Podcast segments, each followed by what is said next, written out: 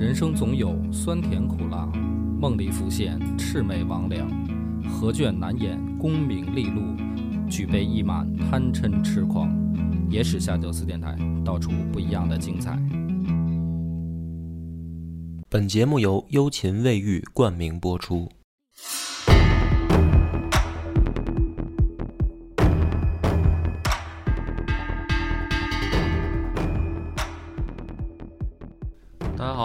收听《野史下酒》，我是主播恶霸波。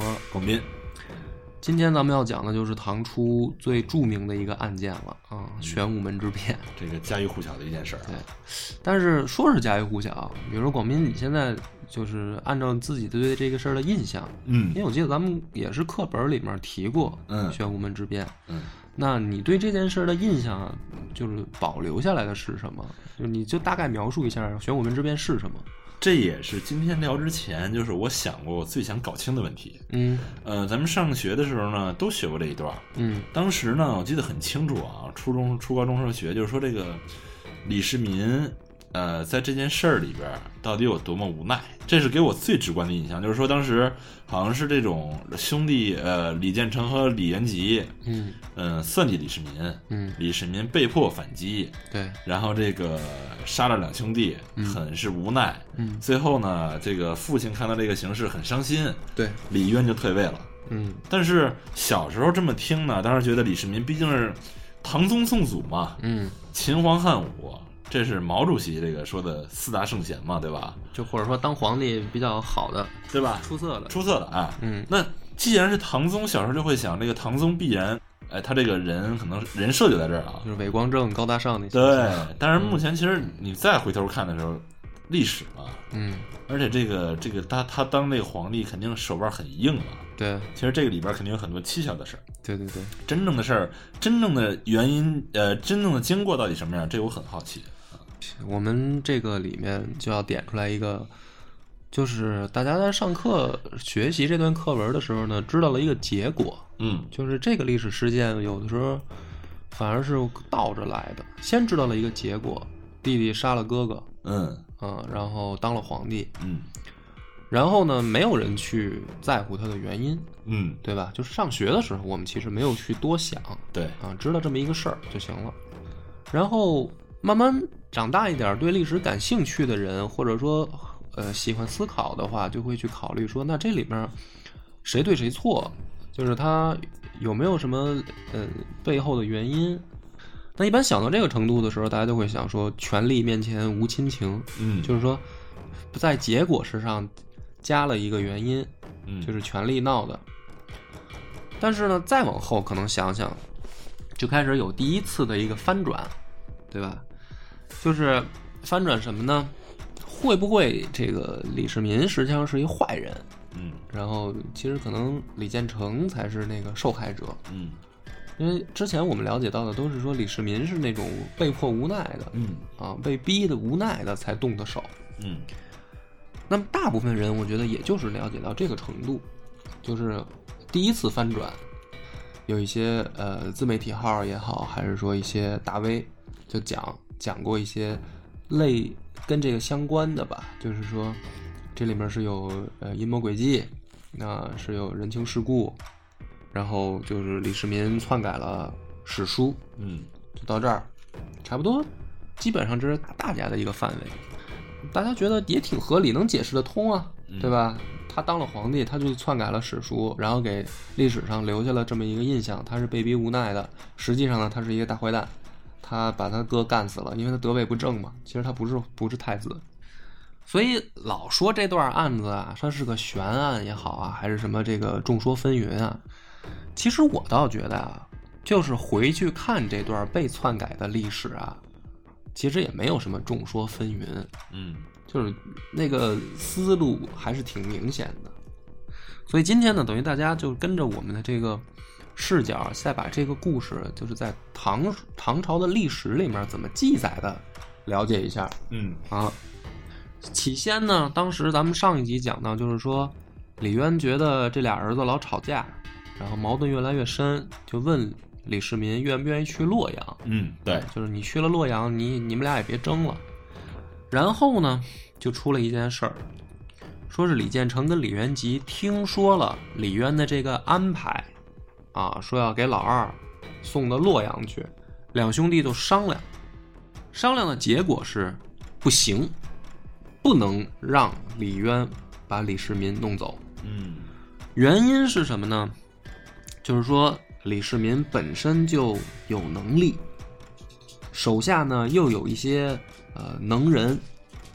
那么如果再给他一块地盘儿，让他去任由自己发展势力，啊，那将来可能真的控制不了。嗯就是你好歹吧，现在在长安这个上层，包括老爹那儿跟后宫那儿啊，这些所有的上层人士，我们都拢得住，都认我太子的位置。我们不管是使钱还是说好话，起码跟大家关系比较好。那么这些人会帮着我们限制李世民嗯啊。如果你给他弄到洛阳去了，那就没人能限制他了。那如果有一天老爹一蹬腿儿，说万一要是说真打起来也好，或者怎么着也好，那咱谁赢谁输还真不一定，因为本身这个天下就是马上打下来的。嗯于是呢，这哥俩呢就找人去给李渊上书，说是告诉李渊，秦王左右得知去洛阳的消息以后，无不喜悦，此去恐不复来。什么意思呢？用咱们现在的话说，就是这个老二身边的这些人啊，听说要去洛阳，都开心的不得了，都回家赶紧收拾行李啊，准备去洛阳发展。说你看他们这种反应，这肯定将来就控制不住了。他们只要去了洛阳啊，脱离长安的这个范围，那将来谁谁说他们他也不好使了。李渊当时呢，得到这个消息以后，就改变了主意，嗯就是说，那如果是这样的话，那还不如就摁在眼皮子底下，就不让他们去了。于是，这个李世民去洛阳这件事儿就相当于吹了，嗯就只是在史书当中提了这么一句，当时有这么一个可能，结果又没去成。不去以后，但是矛盾并没有解决啊，就这件事儿还是矛盾存在啊。于是呢，李建成跟李元吉就想下一步，就是说这些人留在长安的话，可不可以分化瓦解？天策府的人啊，有没有可能站到我们这边来的？你要分化瓦解呢，你就得找这有本事的呀，有能力的。他们最忌惮李世民的是什么呢？还不是说这个文臣或者幕僚，因为在朝廷里面，这些就是当官的，李建成还是拢得住的，只是天策府里的人他拢不住嘛。嗯那天策府里面的人，他最看重的是什么呢？他看重的是军事能力，或者说武将。于是呢，他们就先瞄准了一个人，就是尉迟敬德。嗯说这个尉迟敬德呢，武艺高强，啊，善使这个长槊，这个跟那个《隋唐演义》不一样。《隋唐演义》说他们这个跟秦琼俩人用那个剪嘛，嗯，是吧？对，但是在史书里面是善使槊啊，长兵器。玩到什么程度呢？他这个武艺好到什么程度？就之前我们也有介绍尉迟敬德，但是今天呢，就是说，既然李建成跟李元吉想拉拢他，那么为什么呢？说李元吉之前跟尉迟敬德有比武过，两个人就是马上的这个交锋比武啊，就相当于这个练习吧。那么尉迟敬德呢，就是说我这个用槊啊，我不用这个带枪头的啊，然后你就拿真家伙就行，我拿根木杆就行。在这样的情况下呢，他往往还能把李元吉的这个兵器抢过来，啊，是夺夺过来，，对，就夺过人家的兵器，再把人家给打下马去，而且是就是不是说呃一次两次，就是随便你什么时候我都接受你的挑战，我都都能做到。这是对李元吉，这叫降维打击，对，就是根本就不在一个水平面上，对对对，不在一个水平，平面上，就相当于这个武侠小说里边儿是什么呢？我觉得有点那种独孤求败，可能打这个尹志平什么的这种这种架势啊。对对，现在叫甄志炳了，对 对对，根本就不是一个改名了，对，改名了，不是一个量级。对，所以呢，这个李元吉就说，这个家伙的武武艺很高强，这个是拉拢可以有能力的拉拢范围的啊。嗯那么大家就说说这个不靠谱，因为说这个李元吉能打吗？是吧？就是说你这个本身战五渣，跟你不在一个量级，就说明他他厉害，这不是不是这么个逻辑吧？但问题就是，其实不管是被篡改的史书也好，还是说没被篡改的，李元吉的武力其实都不低。嗯就是李元吉也是很能打的这个皇子，嗯这个到后来玄武门的时候，我们再再去细讲啊。那么说他想去拉着拉拢尉迟敬德，成功了吗？书上是这么说的，给尉迟敬德送赠送了一车的这个金银财宝，然后呢也去密谈过送礼，结果是什么呢？于是敬德就是很干脆的拒绝，嗯。就五金银财宝我也不稀罕，我也不要，而且反手就跑去找李世民，就把这事儿都说了，嗯。说你弟弟给我送送一车这个黄金来，就跟现在咱们说这个开一大奔，里面装的都是钞票，嗯。直接停我们家停车场了。李世民说啊，说你要小心，他做了这种行为，你虽然不接受，但这事儿呢不算完，嗯不是说你拒绝了他这事儿就完了，你要小心，小心什么呢？史书上李世民的嘴里没说，但是后面紧接着就写说尉迟敬德就碰到刺客了。嗯就是在家门外面说有刺客探头探脑的张望，我们现在的话说叫踩点儿，嗯啊，就是你们家的这个监控摄像头拍到一些可疑分子，老在你们家附近转悠。尉迟敬德的做法是把大门打开，就是平常不管是白天黑夜的，就把大门都敞开。啊，不是刺客想来杀我吗？嗯没关系，你就进来吧。于是，在这个情况下呢，说刺客呢就没有动手，就知道说啊，那那你不怕，那就是说明这事儿有备有备吧，有备。你打开大门就跟空城计似的，就是你打开大门，反而我们也就知道这事儿没戏了。走了以后呢，又过了一段时间，就说跑到李渊那儿去，有人就说说尉迟敬德要造反。嗯就刺客这事儿完了以后，又这个整下一出了，谣言重伤。要说给他给他造谣，嗯然后呢，李渊就竟然信以为真，就要杀尉迟敬德。那么，于是呢，李世民就入朝就求情，说这是我的人，我了解，他绝对没有反心。嗯紧接着呢，又又有人说说程之杰也有想法，程之杰就程咬金啊，嗯说他又有想法了。那么连着写的目的是什么呢？说白了就是，你比如说断着写啊，突然写这个尉迟敬德，有人说他要造反，然后中间插一段别的，然后可能过了一半篇一一页纸的，又说，哎，有人又说程咬金要造反，那这个呢，你就得分析说是不是是不是同一波人啊？他连着写就告诉你，那就是同一波人。对就是你看写书这挺有意思，他没说谁造的谣，嗯他没点名道姓说这个是李建成和李元吉干的，但是他的写法呢，就是先给人送钱，然后人家门口有刺客，然后就有人造谣，然后下一个造谣的人被被造谣的人又出现了，那肯定他就是在暗示你说这些就是李建成跟李元吉搞的。嗯嗯然后呢，又没过多久，又有人开始说这个房玄龄和杜如晦两个人啊也也有想法。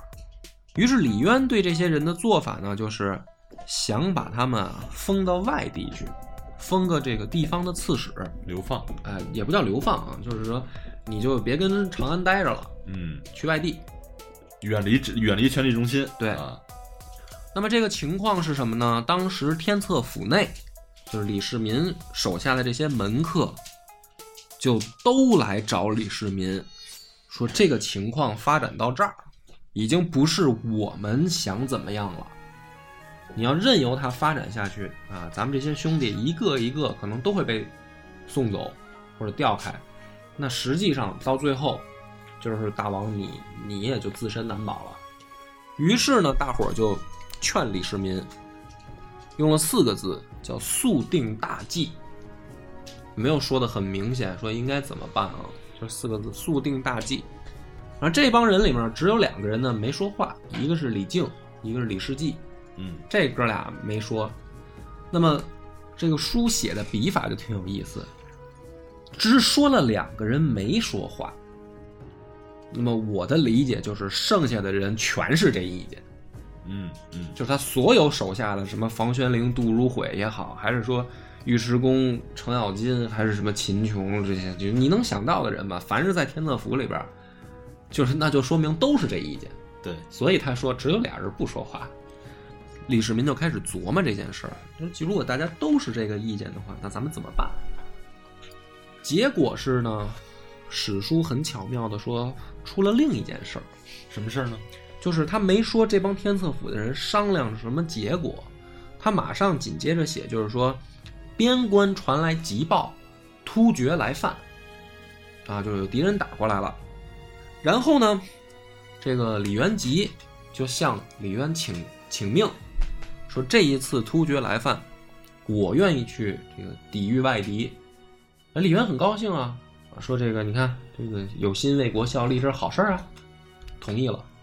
同意了以后呢，说李元吉的做法是，他就让尉迟敬德做先锋，然后并且点名点了好多天策府里的人要随他出征，就是我我要去抵御外敌，对吧？我需要人，哎，哎，我看这个我二哥手下有好几个不错，能不能帮我去评判啊？或不是叫不能叫评判了，就是啊，帮我去打仗。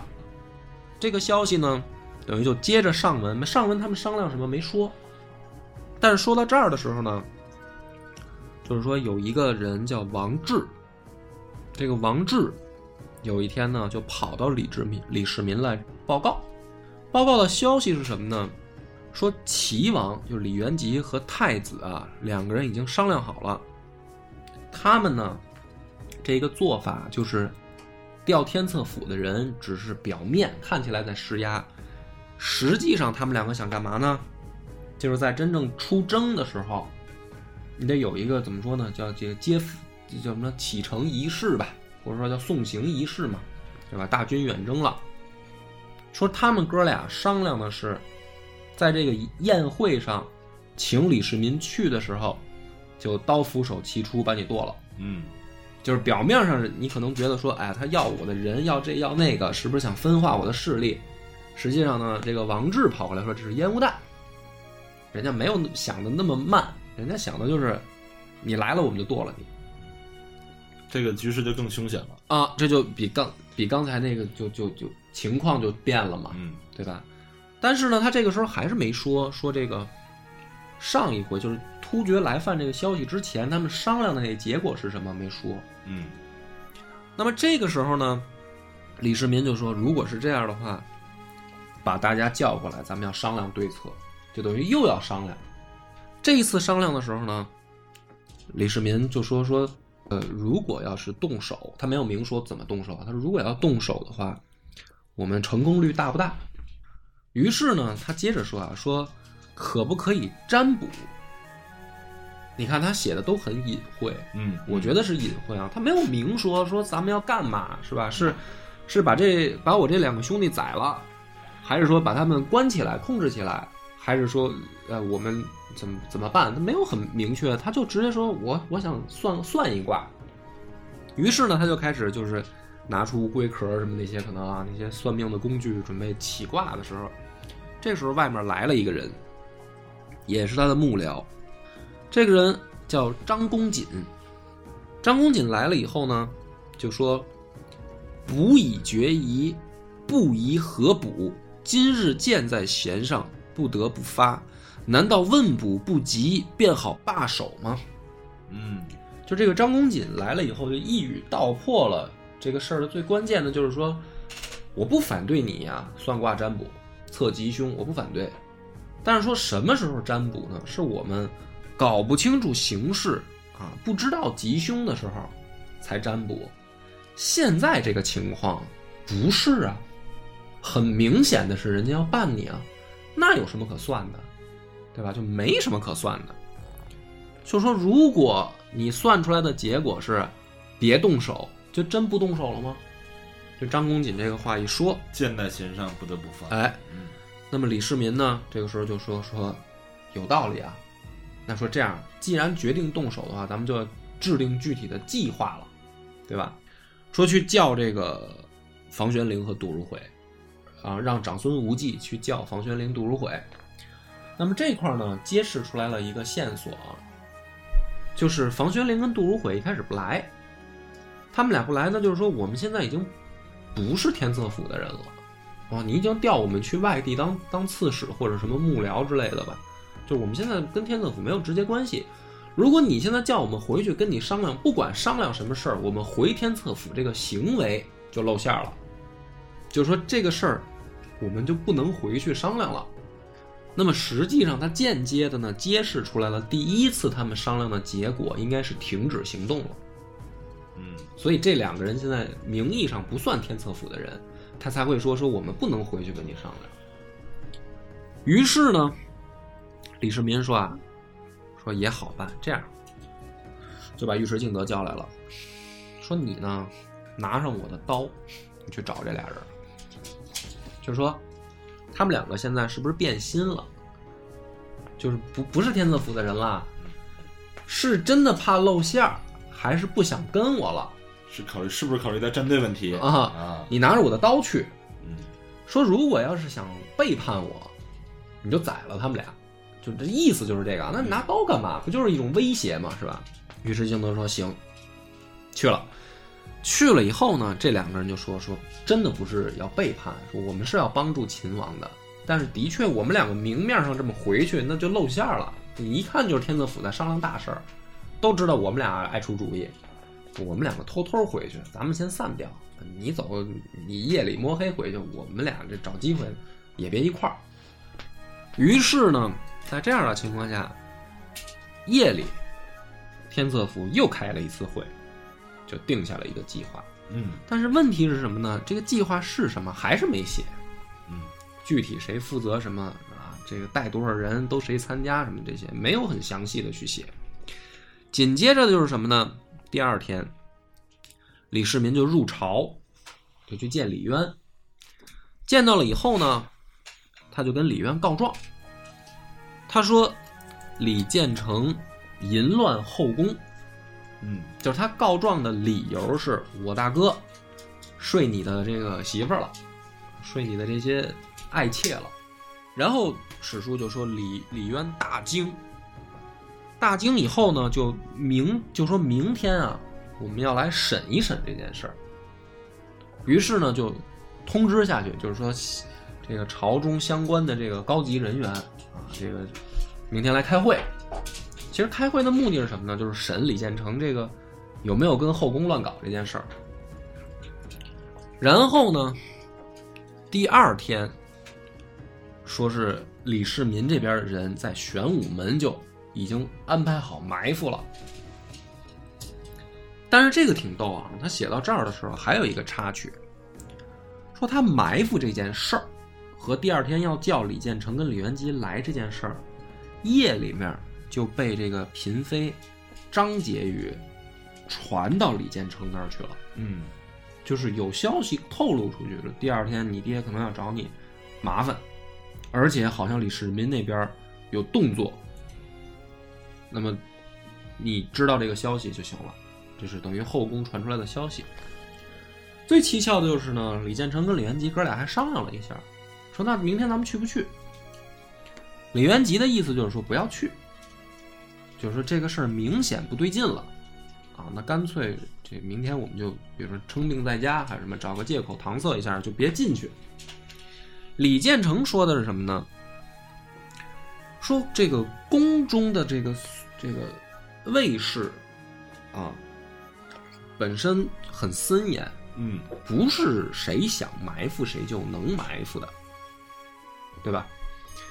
那么说，如果我们不去，这不是摆明了就被人家这个告诬状的话，或者说说坏话的话，这不我就认了吗？嗯就是啊，我爹要找我了解情况，结果我还不去，那结果是什么？结果就是说，那我我就心里有鬼。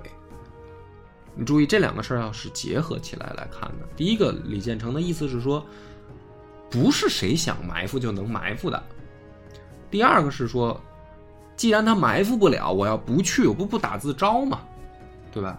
所以最后李建成的意思是说去，啊，我们心里没鬼，我们就去，当堂对质，谁说我坏话，谁怎么说的，咱们就当面说清楚。于是第二天呢，说这哥俩啊，乘马进入玄武门以后，还在往里走，说是已经到了临湖殿。嗯那么这个临湖殿呢，应该就是太极殿里面的一座宫殿，而且看来是在水边上，因为现在的史书上写的是李渊在游湖，在坐船，陪着一帮这个美女在玩水，所以那可以理解的是说，这个去见面的地方，这个临湖殿应该就在水边上不远，应该是在太极殿这个范围之内。嗯结果是什么呢？说李建成跟李元吉进入到这个临湖殿以后，感觉不对劲。呃，你注意啊，这这段一定是被篡改过的，嗯就说他觉得不对劲，然后这两个人掉头就跑，嗯，就开始想往外跑。跑到玄武门附近的时候，说听到后面有个人叫自己，啊，两个人回头一看，是李世民，李世民在叫他俩。这个时候，李元吉直接抄出弓箭来，就射了三箭，射李世民。结果是什么呢？说前两箭李世民都躲开了，第三箭被李世民抄在手里，嗯反手射回去，就说明李世民身上带着弓，对，但是他没用自己的箭，他用的是李元吉的箭。李元吉以为这一箭是射自己，准备跑，结果发现这一箭一箭就把李建成射死了。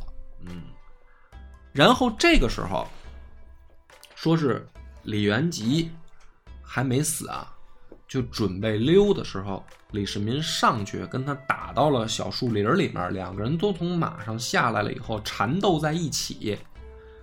这个李元吉呢，就拿这个弓箭勒住了李世民，所以你就看说李李李李世民之前咱们说过，这个进入敌阵以后如入无人之境，嗯结果在这个咱们就算空手格斗的情况下，然后李元吉竟然能给他勒住，嗯那就说明这个李元吉武功也不低嘛，嗯，可以说也挺勇武的啊。在这个时候，是尉迟敬德赶上来，不但救了李世民，然后把这个李元吉打死，嗯就是等于李元吉是尉迟敬德杀的。再往后呢，这等于两兄弟已死，然后他们就商量说现在怎么办。那么于是呢，宫中就有乱起来了，就这个时候就闹开了，说宫中侍卫跟这秦王府，也就是天策府带来的人，就开始交战。交战时候正在乱的时候呢，这个李世民就跟尉迟敬德他们就商量说：“那我们现在怎么办？”这个时候说，尉迟敬德他们就说：“说其实也没什么怎么办呢。说这个时候事儿已经做了，我们要去见皇帝，我们要去见李渊。”李世民说：“那也对，那我去见我去见我爹。”尉迟敬德说：“你不要去。”说这件事儿，李渊现在怎么表态还不明朗。你进去以后是吉是凶不一定，嗯那怎么办呢？说我去。于是呢，书上写的是尉迟敬德拿着兵器直接去见的李渊兵谏，嗯啊。那么李渊当时呢，说一见到尉迟敬德以后很惊恐，看他看这个武将拿着兵器进来以后，就是你那你要干嘛？然后说尉迟敬德就说啊，说这个太子和齐王谋反，已经被秦王诛灭，就是杀了。嗯就是他把这个事儿在他的嘴里解释成是李建成和李元吉要造反，嗯但是呢，现在事态已经控制住了，嗯秦王已经把他们俩干掉了。那么我来干嘛呢？说秦王担心陛下的安危，让我来给你当保镖。真会说话，哎，会说话，嗯，那么李渊呢就说：“哦，说那这样的话，那眼下呢，就是说我知道这个事儿了，说原来这个他们兄弟相争已经闹成这样了，那我也没想到就搞出说兄弟自相残杀的这种结果。但是那眼下呢，既然事儿已经定了的话，不如什么呢？这个时候，于是镜头就说：“说秦王功盖天下，内外归心，为陛下计。”啊，跟大臣们这时候也都在旁边说：“说正当趁着事变立为太子。”嗯就是说事儿已经发生了，那么结果是什么呢？结果是你的大儿子和三儿子已经死了，那么本身他们两个也不如你二儿子，那么不如趁这个机会就把太子的位置定下来。然后书上写的说，李渊转惊为喜嗯，啊，然后说这是朕的夙愿太没心没肺了。啊。哈，于是呢，就说降下了这个呃手谕，嗯，或者说就公开降下命令，说诸军并受秦王节制，嗯，就这个事儿就定调了。大权授予秦王。，对，就也别宫中也不要打了，嗯就是侍卫跟秦王府的人不要打了，这个事儿都你们现在都听秦王的。然后呢，说这一套都完了，又请宇文士集上来草拟了诏书。诏书的命令是什么呢？就是说，呃，任命李世民做太子。就这个事儿都定了以后，然后李世民进去见到他爹，嗯见到他爹以后呢，先跪下请罪。请罪完了以后呢，说这个时候李渊是这么说的：说近日以来种种怀疑，几次曾母投书，不能自解。嗯今建成元吉，胆敢作乱，死有余辜。不过事关骨肉，出此变端，可恨亦可悲。就是这个是李渊说的话，然后下一幕呢，就更滑稽了，啊，几几几个史料都是这么描写的，说李世民这不是在地上跪着呢吗？李渊坐在上面，说天气很热，李渊呢就敞开这个胸怀，就穿的也不严实，因为他可能刚在外面划船什么玩啊什么的出汗啊，他就敞胸露乳的。嗯然后说李世民就跑上去以后扑在了李渊的怀里，嗯然后并且呢还亲吻李渊的乳头啊，啊还有这种描写啊，对，有说这个，然后呢哭哭在这个李渊的怀里，以示这个父子感情情深。嗯嗯。啊，说这个泪洒李渊的这个肚皮，嗯。然后李渊呢就说说这个，哎呀，就也不要哭了啊，这事儿已经发生了，我也不怪你啊，今后呢，咱咱们两父子好好把这个国家搞好。嗯。然后这一幕再完了以后，李世民回去，回到这个秦王府，府中的人呢就出主意了，说斩草就要除根。嗯啊，这个你大哥还有好多儿子，那么就是连你大哥的这些儿子要一块儿除掉。这时候还有人说说这个东宫还有很多余党嗯，啊，差不多有上百人，这太子党的人。呃，这些太子党是不是也要一块干掉？然后这个时候呢，又是尉迟敬德出来劝，说为罪只有二人，今已诛死，不宜再及之党。于是呢，说是其余党羽一无所问。嗯然后就是，呃，史书上说了一句，说李世民这个时候已经跟皇帝没有区别了。这句话就很蹊跷。嗯啊，就是你不是太子吗？但是史书上反正说，这时候李世民虽然是太子，跟皇帝已经没区别了。再往后写呢，还有一段儿写的什么呢？写的是说李建成这边的一个幕僚，就是魏征嗯啊。魏征出事儿以后呢，就被带到李世民这儿来，李世民就很生气，就问了他一句话，说：“汝何故离间我兄弟？”就是你就为什么你在中间挑拨离间？嗯啊。然后呢，魏征的回答是这样的：说先太子若听征言，何至今日受诛？从前管仲为子纠臣，曾设齐桓仲勾，人各为主，何必讳言？”这是魏征的回答，什么意思呢？就是说，如果李建成当时听我的，今天怎么会死呢？嗯对吧？说当时这个管仲也射这个公子小白一箭，没射死他。那当时各为其主嘛，对吧？那么人既然各为其主，你何必又说这些乱七八糟的呢？我当时是这个李建成的幕僚，我当然给他出主意了，而且我说的对，你就该死，我就应该弄死你。有骨气，啊，于是说李世民转怒为喜，说公可谓抗直了，就是你还挺硬啊，嗯我很欣赏你，你这个这个这股硬气。那么到这儿为止呢，就是我也要割裂开讲，其实后面还有一个就是小作乱，就是燕燕地的这个李元作乱，但是因为时长问题，我觉得不放进来也没关系。嗯因为史书这么写呢，是要有一个呼应。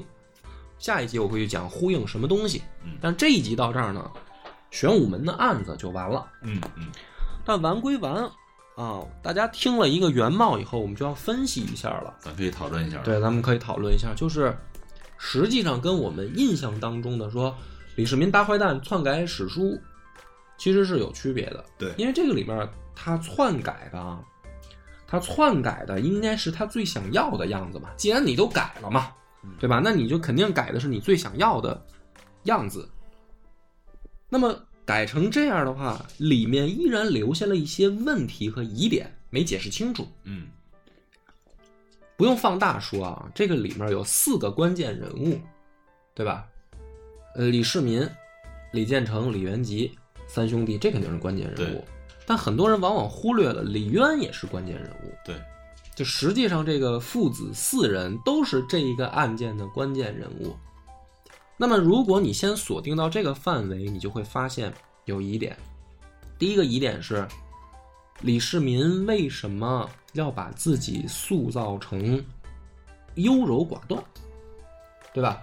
因为之前他铺垫的，如果说从之前的史书就已经开始改了，他其实铺垫的已经到位了，就是被人家下毒、吐血一脸盆的这个事儿都已经出来了，是吧？然后你去洛阳，最后又被人使坏，不同意。那么为什么还要再再翻一次？说第一次大家商量还不同意，然后，呃，直到说他们造谣说这个突厥来犯，然后要在宴席上杀你，你这个时候还要占卜，就有必要这样吗？那有的人说他想把自己塑造一个就真的是逼到没办法了嘛，啊，就觉得就是不是我要杀杀我哥哥，是真的没有别的办法了。但实际上这个程度呢，过了。是吧？就没必要。你已经人家已经要毒死你的时候，其实就可以了。嗯你动手其实也就可以了，对吧？那么如果你非要去写成这个程度，反而显得假嘛。嗯就你在战场上这么牛逼，就说明你不是那种呃压得住火的人。然后你一定要非得把自己写到这个程度的话，那就说明什么呢？说明你这个就是假的。为什么要这么忍？对你为什么要这么忍？我觉得啊，嗯我先说说我的感觉。嗯我觉得李世民之所以这么忍啊，我的第一直觉呢是他想让手下的人同心同德，从李渊或者到我兄弟，呃，我我哥哥和我弟弟，嗯尤其是这哥俩，嗯想针对我，把我搞下台，而我这帮人呢，依然可以获得荣华富贵，嗯可能没有人跟着我干，嗯。那我呢可以这个卖惨吧，嗯然后通过我手下的关键人物被外放，嗯远离政治中心，那我手下的其他像尉迟敬德、像程咬金这帮人也可以看到，如果李世民这棵树倒了，嗯我们的下场也会远离政治中心，嗯。也不会有好果子吃。所以这样的话是解释得通的啊，嗯就是你到这儿你还是解释得通嗯啊。那么我就再往下看，然后说的是什么呢？就是说他们的消息被传出去了，李建成还敢来，嗯，对，对吧？这这也是一个问题，对就是那是你你是要描写李建成傻吗？或者你在史书里边这么写，就是还是说什么？还是说信心满满，过于自信了？于是他知道有埋伏情况下还敢去，这也是一个矛盾。嗯对吧？就是你前面铺垫了很久了，说我真的是被逼无奈，我已经要动手了。到这种情况下了，然后对对方竟然还没觉得把你逼到绝路上，就知道你埋伏了还敢去，这明显也不合理。那么这个你比如说你再试试，你觉得怎么？李建成这个啊，嗯我你刚才在讲的时候就在想，嗯李建成这个点呢，有没有可能是说，因为他是准备好一套 A 方案嘛嗯，A 方案就是初中的时候我我干掉你，嗯而且这个方案呢，咱们看刚才你讲的一个故事啊，大家可以想一下，从头到尾，从头到尾，李建成和李元吉他们很聪明，就是我站在皇帝这个制高点的位置，向你李世民嗯。及你李世民的幕僚天策府的人发令，嗯。这个发令你不可抗拒，嗯。你抗拒就是对国家不忠，嗯。你就是要谋反，嗯。所以没人敢抗拒。嗯。甚至李世民的幕僚你也只能接受外放，嗯。甚至你都不敢回来商量嘛，嗯。嗯。怕起疑心。嗯。在这种情况下，他们觉得大大权在握，而且胜利在望，在出征那一刻，我埋伏刀斧手干掉你。嗯，所以我觉得有可能这会儿李建成过于过于自信，有点飘了，就是有点飘了就是很很这已经超过自信了，嗯有点膨胀了。嗯他觉得，我觉得像刚才史书上这么写啊，就是说李建成在这会儿分析说，玄武门在禁军，你李世民想安排人也不太可能。嗯然后呢，这个我如果去不去的话，我就是父王会对我有疑心，所以我得去。这个呢，目前看，我觉得逻辑上也说得通，就是他有这个顾虑，因为他想的是我一定能干掉你。我现在要找的就是从头到尾，我都是站在这个从上到下的一个逻辑，我去打压你李世民。嗯你李世民就算拿这个点，比如说你向父王造谣，说我跟嫔妃有染，嗯你无非用同样的方式嘛。嗯嗯你李世民就是想站在父王的角度，同样打压我嘛，嗯，我不能让你得逞。你的意思是超出了李建成的这个预计，所以他表现的过度自信了。他表现的过度，他膨胀了 OK，啊。好，这假如说也算解释得通啊，嗯那就再往下看，下一个蹊跷点就是他们先进入了玄武门，没动手。这个就是我真正有疑问的点，哎，就是我觉得啊，玄武门之变这一段儿前面写的这个这个伏笔特别好，嗯就是咱们抛开这两拨人正邪之分，嗯那就是说李建成这个集团和李世民这个集团水火不容，必将有一场斗争。嗯而李渊在上边儿没有做好一个很好的宏观调控，没有做好一个这种这种分割，导致了这个矛盾一定会爆发。对啊，而且李世民已经预料到这一点，做了很多铺垫工作，嗯李建成也做了很多铺垫工作。嗯那在玄武门事变开始之前，开始的时候，嗯，这一块儿就开始蹊跷了，不合逻辑了。对，是吧？就是你我的既然要疑问在这儿要杀，你第一次进玄武门为什么不杀？我的疑问就在这儿。对啊，然后紧接着就是下一个疑问，嗯，李建成跟李元吉在临湖殿附近看到了什么，掉头就跑，对，对吧？而且当时的这个描写，就是现在假如说他是被篡改的话，他也有一个问题是，他们两个慌张到什么程度啊？慌张到跑的时候，李世民在后面叫了一声，李元吉直接回头放箭，对，就是说是他们看到了什么导致这么惊慌？嗯，就是已经知道了自己要大难临头了，要鱼死网破的跑，要回头有人一看老老二叫叫自己的时候，就要就要就要射射死对方。嗯嗯，那这个就是疑点，对吧？就等于说第一次进来你不杀，等人往外跑的时候你才杀，这个就是不合逻辑的地方。还有一个问题是，闹的动静很大，因为最后等于宫中的侍卫跟秦王府的人干起来了。对，那就是在这个乱的过程当中，李渊在哪儿？还在湖上吗？对，还是说已经回到宫殿了？没交代，对，对，对吧？然后是尉迟敬德已经这个去跟李渊说完这一套话了以后，李世民才去进去见李渊，然后又哭作一团，又什么这个这不扑扑到怀里面啊，这个然后李渊特别没心没肺，啊，转怒为喜，转惊为喜。哎转对转惊为喜他儿子死了，嗯他俩儿子死了，对，然后而且说的是这个我早有此意，啊，对，对吧？我早有此意啊，嗯你早就想立你当太子这意思。嗯那今天这事儿到这儿了，反而就也也就是这样了。嗯，所有的这个疑点都综合起来，我们就发现，就是说最大的一个问题是，如果这个史书确实是篡改过的，李世民为什么要把它篡改成这样？嗯，你知道吧？因为留下这个四个疑点以后，他要表达什么？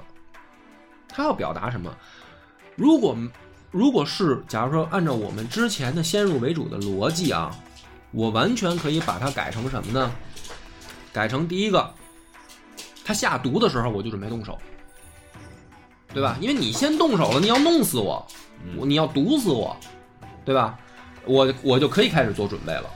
这第一个符合逻辑，对，这么写会符合逻辑。第二个是说，李建成知道对方有埋伏了，要么我可以把它写成李建成不知道，他来的时候他不知道我有埋伏，嗯对吧？或者是什么呢？或者是，就如果是他做好了准备来，这也能解释得通，而不是把它写成一个盲目自信、判断失误，对吧？第三个是，如果大家都是做好准备的情况下来了，我就动手，就是没有必要说哦，我先进了门，然后我再往外跑的时候你干掉我，我进门的时候你就干掉我呗，嗯对吧？或者说我就干掉你呗。嗯第四个就是，如果这么安排的话，就不会留下一个问题，这个问题就是李建成跟李元吉到底看到了什么，这个疑点就不会露出来。对。就我进门的时候你就死了，对，那就不会大家说，哎，那他到底看着什么往外跑，对吧？那么所有的这些疑点到最后就是还有一个魏征那段的话，我们留到最后再讲吧。就是我们先解前面这四个疑点，我的一个推测啊，嗯。就是我刚才说，这个主要人物里面少了一个李渊，嗯。他写这些东西的时候，通通少了一个李渊，对。对吧？有没有这样一种可能？这件事儿本来就是一个秃子头上的这个头发，嗯就明摆着的事儿了。大家都知道秦王跟太子不和，对，跟齐王也裹在一块儿，两方已经到了水深火热的程度了。当爹的一定知道，当爹的一定知道，所以他前面那些铺垫完全就不合理，嗯对吧？李渊不可能是一个没心没肺的人，对，他敢当时在隋朝末年自己，呃，也揭竿而起，然后率先打入这个关中，他是这样一个人的话，他不是一个傻子。那儿子都闹成这样了，老二都吐血了，都都说要不老二你去洛阳，这些事都发生过了时候，李渊怎么可能没有意识到呢？那么他一定意识到了。那么问题就在这儿，意识到了以后，李渊的表态到底是什么嘛？嗯等于李世民篡改的这段史书里，把他的这个表态隐去了，对好像把李渊写成一个天天就知道跟女的吃喝玩乐的这么一个，呃，一个一个一个昏庸老头儿。嗯但问题就是什么呢？问题是他还是皇帝啊，他还能发出命令啊。他们两个争不就争在这儿吗？就是因为皇帝还在啊，嗯所以他们两个为什么老要去跑去李渊那儿告状呢？就说明皇帝的威信还在。对，那么李渊知道这件事儿以后，表态会表什么呢？如果不是我们现在看到史书这样的话，有一种可能是李渊是有明确态度的。嗯但是大家注意，有明确态度，我认为可以给不同的人不同的态度。就是大家会认为李渊有态度，一定就是说在两边听到都是一样的。比如说老大当太子这件事不能动摇，这是叫叫有态度。嗯或者说老二的确功高，呃，这个劳苦功高，呃，你当大哥的，要不咱们跟老二商量一下，这也是一种态度。有没有这种可能？他的态度跟不同的人是不一样的，就跟咱们看三国里面孙权那态度，跟武呃周瑜那个态度嗯是吧？先跑来一帮武将说要主战，周瑜说好打，然后又跑来一帮文臣说要投降，然后周瑜说我也这么觉得，嗯这也是态度。对，大家可能都没有这么考虑过。李渊当时有可能这样，老大来告状的时候，老二是该收拾收拾了，不像话。老二来告状的时候，啊，你大哥也的确，我也觉得他太过分了，嗯这也有可能是一种态度，这个叫有态度。但是呢，李世民不能这么写，对吧？嗯李世民不能这么写，那你这叫什么态度啊？就还是变成了我跟我哥之间的矛盾。嗯对吧？不能这么写。那么要写成什么呢？写成他现在表现的是李渊糊涂，但是留下了一个疑点，是一个暗示。这个暗示是什么呢？玄武门前面的这块空地，你们哥俩自己解决。这是李渊的态度。哎，对，就是我，我也不说谁对谁错，不是要争吗？嗯那你们就跟这儿争吧。争的结果是什么？谁赢了谁进来见我。有没有这种可能？我觉得有啊。嗯离这么近，俩人动刀子，李渊不知道，不可能啊，疯了吧？皇帝周围这打起来了，李渊也不害怕，然后也不知道发生了什么，然后人都已经杀完了，然后进来一大个儿带着兵器，然后李渊才说啊发生什么事儿了。这属于忒没心没肺了。那咱们换句话说，就是尉迟敬德真把李渊砍了都行，嗯，对吧？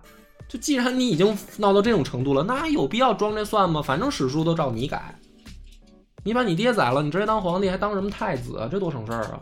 你既然能宰哥，有什么不能宰爹的呀？对吧？那我我觉得这可能就是什么呢？这玄武门前面就是一擂台，老子威信还在，老子说传传谁不传这事儿呢？老子也不决定了，谁赢了谁进来见我，有可能。对吧？所以这个就能解释的通是什么呢？解释通是李建成为什么敢去，因为他接到的消息，爹都是向着自己，就是爹的那个消息，在他的这个接触到的范围内，他爹都是向着他的。老二那边也一样，老二那边接到的消息，爹也向着我。但是呢，这个区别在于李建成跟李元吉进去以后，为什么吓得就往外跑呢？发现进去以后，老二那边的人可能是全副武装，嗯穿着铠甲，带着兵器，这个可能是他们真正意外的。他们可能以为是当面吵文斗，但没想到人家那边准备的直接是武斗，那可不是赶紧跑吗？咱没准备好啊。他想的武斗是出征那会儿对啊，对你进行武斗。呃，不是，或者换句话说，就是说这一次他以为的是文斗，嗯因为他也说这个宫中怎么可能安排秦王的这个侍卫进去呢？他这个我觉得考虑的可符合逻辑啊。嗯对吧？李渊怎么可能让这个宫中防守已经松懈到这个程度了？秦王的几十个武士大将进来以后，带着兵器，甚至李世民自己也带着兵器，对吧？然后我爹不知道，宫中侍卫不知道，还是说你宫中侍卫都已经换成秦王府的人了？不可能啊！所以这个李建成有这个底气啊。那咱们进去，在但凡在大殿上解决的事儿，一定都是文斗嘛，大家吵谁有理呗。但没想到进去以后，发现是他妈一武斗。赶紧跑，完了，让人宰了。宰了以后进去又发生李渊这一幕，哎，我早有此意，这就能解释得通。但是李世民不能这么写，他只能暗示你说，其实我爹也知道这事儿，他支持我，只不过他糊涂了，对吧？他不会说他爹不是啊，啊，他也不能把它写成说我就是打一场必赢的这个政变。啊，他要把自己写的很委屈。对，我是那个受害的，我是被逼无奈搞这一下，我不是说这个咱们就是老李家一点亲情都不顾，咱们哥哥俩谁他妈杀了对方，谁谁留到最后就是拳头大的说了算。这要这么写的话，后面也就没法什么人质啊，什么这个唐宗宋祖这些，因为古人那肯定会考虑这些吧，肯定，对吧到现在也要考虑。嗯。所以最后结合到魏征那一段，他就能解释得通为什么单记魏征这一段儿。好多人分析啊，说魏征这个说话表现魏征的什么心思什么的，不对，这是被篡改的史书。既然被篡改了，他要表达的都是李世民想表达的东西。嗯魏征怎么说的呢？说他要是听我的，他会死吗？他其实就说这一句话，就点到点儿上了，就是说，换个角度想，魏征那意思就是说，这事儿本来我就提醒他是该武斗的时候，他非要文斗。那么这个事儿，李世民把他留在这儿，说这是魏征说的。而且还用李建成集团里的人话，对，这这张嘴说。对啊，就说你集团的里人早就有人看到了这个，那么这个结果既然有人能看到，他不是我主导的，我也是在这个举擂台上的运动员，真正的裁判还是我爹呀。就你集团里的人都看到了，你最后不信，我就是老实，我我该比赛我全我我全副准备啊，我认真对待比赛啊，那我赢了，这有什么可奇怪的吗？魏征说的对，魏征你还挺直的啊。这一切吧，玄武门的这个案子，你这么解释吧，他才说为什么他留下了一个疑点重重的史书的结果，对吧？那反正你既然都改了嘛，那你改成改成这么这个让人琢磨什么？就你留下这些疑点，你肯定让人琢磨嘛。你暗示什么呢？你不就暗示这个吗？说白了，你爹是有想法的，谁能看得懂？反正看得懂的就看得懂了，看不懂的，那你就把我想象成我爹糊涂了，我被逼无奈把我哥宰了呗，所以整个这个案子就是这么多年老说众说纷纭，众说纷纭，其实不用，就是既然被篡改了，你就认他被改了，改了之后你反过来一想，你再一推理，其实也我觉得也没那么复杂。那不是当然也留了个尾巴，说那个幽州那边又又反了吗？是跟这个玄武门是一个呼应嘛，对吧？那么我们留到下回分解。